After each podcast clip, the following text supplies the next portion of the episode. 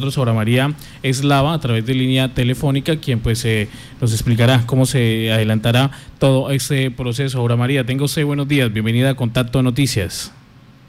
Bueno, muy buenos días para todos, muchísimas gracias a los periodistas por este espacio y un saludo especial para todos los radioescuchas. Aura María, una importante noticia para toda la juventud del departamento. Claro que sí, es una importante noticia para toda la juventud a nivel nacional, pues el día 4 de febrero la Registraduría Nacional, a través del decreto 1074, estableció la realización de las elecciones de los consejos municipales y locales de juventud, donde pues dictan el calendario electoral, poniendo como fecha de elecciones este próximo 25 de octubre.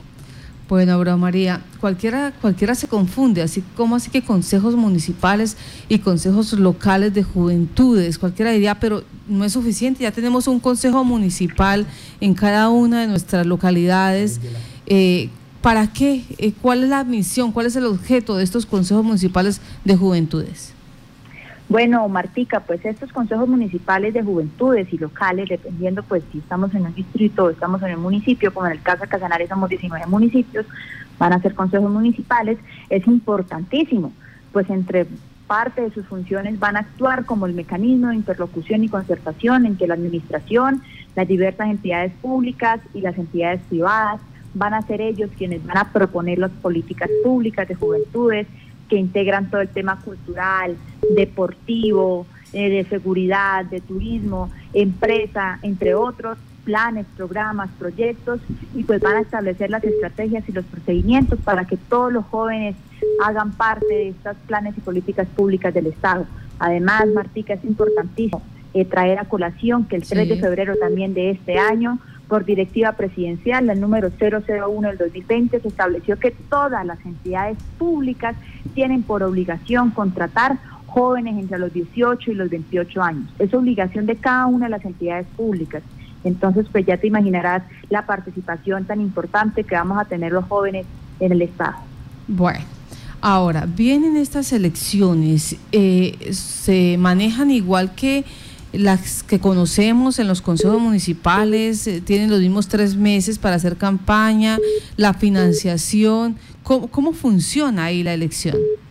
Bueno, Martica, eh, estos consejos pues sí van a ser eh, llevados a cabo por el Consejo Nacional Electoral.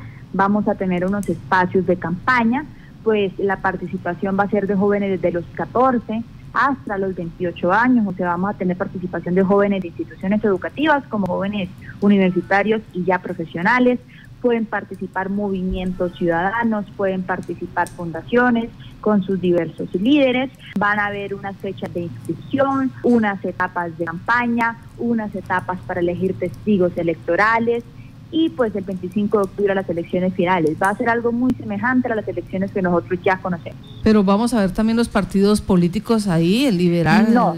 Pues, ¿No? No, no van a haber partidos políticos, sino movimientos. No sé, ejemplo, hay fundaciones que ya llevan haciendo un trabajo importante en trabajo social en los municipios. Estas fundaciones se pueden inscribir. Van a ser movimientos sociales de jóvenes, conformados por jóvenes, liderados por jóvenes sí, en ese tema sí va a ser diferente. Mm. Estos movimientos sociales podrían ser esas mismas fundaciones o ONGs eh, que hacen labor social de los partidos políticos? Sí, pues si no hacen parte de los partidos políticos, pero tienen un ente independiente, como es una fundación, corporación, ONG, que haga un trabajo social, pero que claramente tienen que demostrar la participación de los jóvenes, el liderazgo juvenil, pues claramente pueden participar de estas elecciones. Es, una elección abierta para jóvenes que se quieran postular entre los 14 y los 28 años. Igual, los requisitos de inscripción y de candidaturas eh, van a estar próximos en este mes a salir en la página de la Registraduría Nacional de Servicios Civiles. ¿Quiénes eh, pueden inscribirse como candidatos? ¿Qué deben presentar? ¿Algún requisito en especial, además de ser joven? Por ahora, la edad, ser joven, 14 a 28 años, y hacer parte activa de un movimiento de liderazgo juvenil o de trabajo social, deportivo, cultural. Toda joven que haga una labor social importante en su municipio, vereda, región o departamento puede participar. ¿Eso debe estar certificado a través de alguna entidad? Estos requisitos, eh, pues no lo ha finiquitado la norma, pero conforme consulté el día ayer en la registraduría, en lo que queda de este mes, van a subir a la página todos los requisitos eh, de cómo deben postularse, las fechas de postulación, cómo va a ser la inscripción y demás.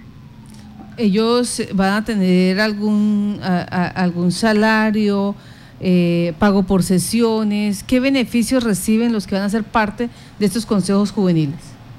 Bueno, por ahora no se ha definido, pero pues por conversaciones que hemos tenido con la registraduría, sí van a tener, por así decirlo, unas indemnizaciones por ese trabajo social y político que van a realizar. Me preguntan acá, Danilo, que está muy juicioso hoy, si un joven no pertenece a una fundación o grupo, ¿puede eh, ser aspirante? Sí, claro, puede ser aspirante, pero pues lo ideal es que representa un grupo de personas, si no, pues con que cumpla los requisitos que van a salir, pues se pueden postular.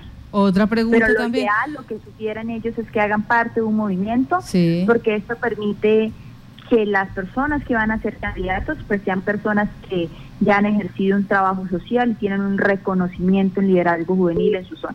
Me pregunta que el ingeniero Wilmer, eh, ¿quién, eh, ¿quién puede certificar que este joven o esta jovencita realmente es líder? No, pues obviamente creo yo que ya van dos temas. Un tema de la moral, que uno como joven, desde joven, tiene que demostrar su capacidad ética, de decir, oiga, yo he trabajado trabajo social, he hecho un liderazgo en mi comunidad, que es importantísimo. Y pues lo segundo, si hace parte de una fundación, pues su fundación hará un respectivo documento y tendrá que demostrar, obviamente no solamente hacer una carta, sino, me imagino que con hechos, demostrar que esa persona ha hecho parte activa pero pues la invitación jóvenes es que desde ya actuemos bien, si queremos realmente hacer un cambio en nuestro país, empieza por nosotros, y en cosas tan sencillas como estas, si vamos a someter nuestro nombre a unas elecciones democráticas, porque esto va a ser elegido democráticamente, es para cumplir y para ser conscientes de que la labor que se va a llevar allí es importantísima y que vamos a hacer las personas que vamos a representar y hacer las políticas, planes, programas y proyectos para nuestra juventud, que es la generación del mañana. Aura María, ¿cómo se va a desarrollar la labor pedagógica con la juventud para que sepan cómo votar, para que sepan dónde votar y que conozcan todo el proceso que hay para la elección de estos consejeros? Bueno, pues la Registraduría Nacional del Estado Civil, de la mano del Consejo Nacional Electoral, van a tener un trabajo arduo y amplio en los 32 departamentos del país, en los más de mil municipios, explicando cómo va a ser la dinámica, pero pues los jóvenes, eh, pues tenemos ya la posibilidad tecnológica de acceder libremente a las páginas de las entidades del Estado. Allí podemos consultar, así que los invito a todos los jóvenes que me están escuchando o a los papás que saben que tienen unos hijos líderes que les pueda interesar esto para que se metan a las páginas de la Registraduría Nacional y el Consejo Nacional Electoral para que conozcan allí cómo van a ser los procesos y pues las entidades van a tener los medios eh, de comunicación pues latentes para que la gente pregunte y participe.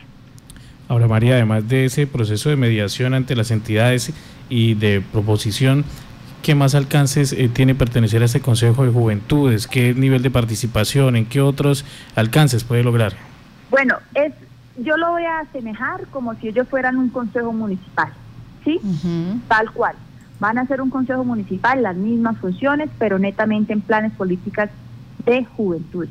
Sí. Se van a ir dirigidos y pues claramente un ejemplo, en los planes anuales de adquisiciones que hacen anualmente las entidades públicas, los jóvenes van a hacer una revisión, van a poder allí presentar proyectos, programas para que las entidades, ya sea alcaldía o gobernación, puedan ejecutar labores.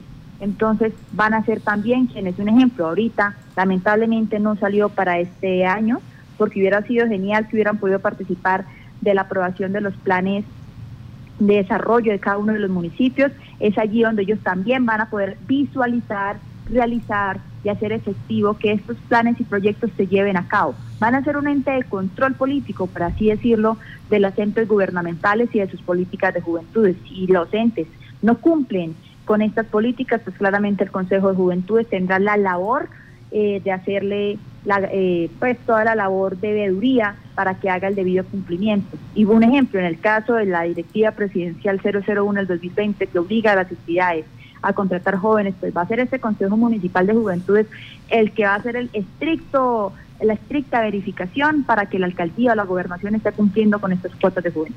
Bueno, preguntan acá, si un joven eh, se postula, queda como concejal de jóvenes en su municipio, teniendo en cuenta que vamos de 14 a 28 años, y si se le da por eh, interesarse en la política y quiere participar en las siguientes elecciones, ¿queda inhabilitado o lo puede hacer?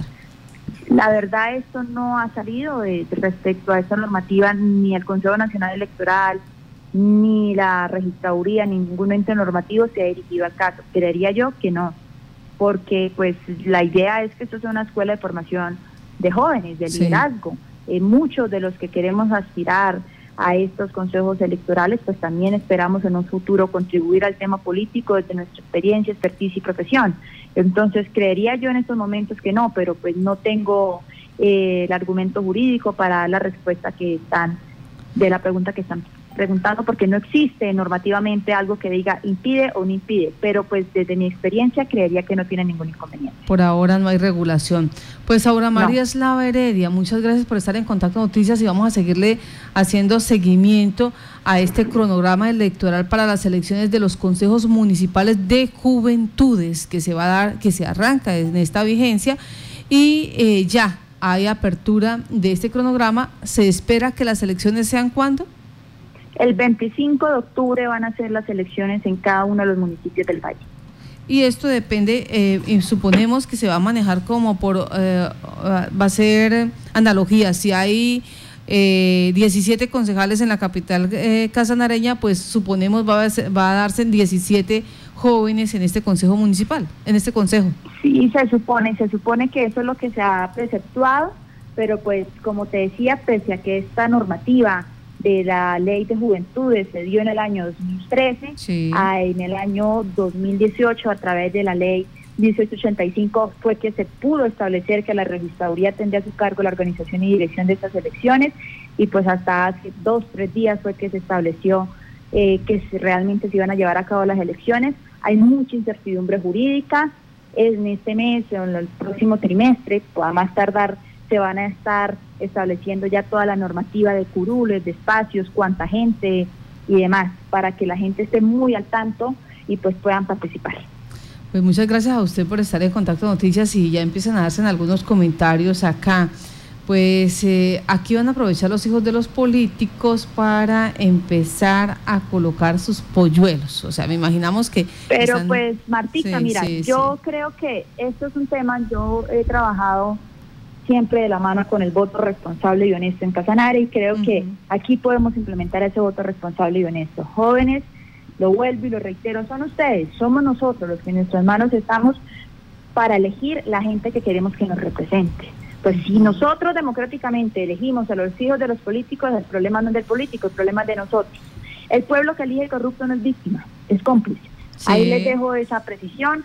Pues si la gente si los jóvenes entre 14 y 28 años son los que se encargan de votarle a estas personas, pues es problema de ellos. Pero mi invitación es a que hagamos un cambio y que demostremos nosotros en estas elecciones del 25 de octubre que realmente la política puede cambiar y que somos nosotros los que estamos cansados de la política de siempre, el politiquero, que compra los votos y que vamos a elegir jóvenes que realmente nos representen. Pues muchas gracias, Aura María Eslava tampoco se puede Tampoco se puede estigmatizar a que porque sea hijo de un político va a ser hay, muchachos, hay muchachos que vienen haciendo procesos interesantes que tienen algún político en la familia. Ahora, aquí en Casanare casi todos tienen un político en la familia, pero no por eso, se pueden estigmatizar. Sí, señor. Sí, también, tienes toda la razón. La idea es que los jóvenes que sientan que tienen las capacidades de representar a las juventudes de su municipio, de su región, participen. Y para la labor de elegir bien están nosotros. Aura María Slava Heredia, ella es líder juvenil del departamento de Casanare, nos ha representado en varias ocasiones, eh, ha estado como eh, representante de Casanare, por ejemplo, en eh, Mercosur, en el Congreso de Mercosur, donde se llevaron varias propuestas que tienen que ver con el desarrollo económico, cultural y turístico del territorio.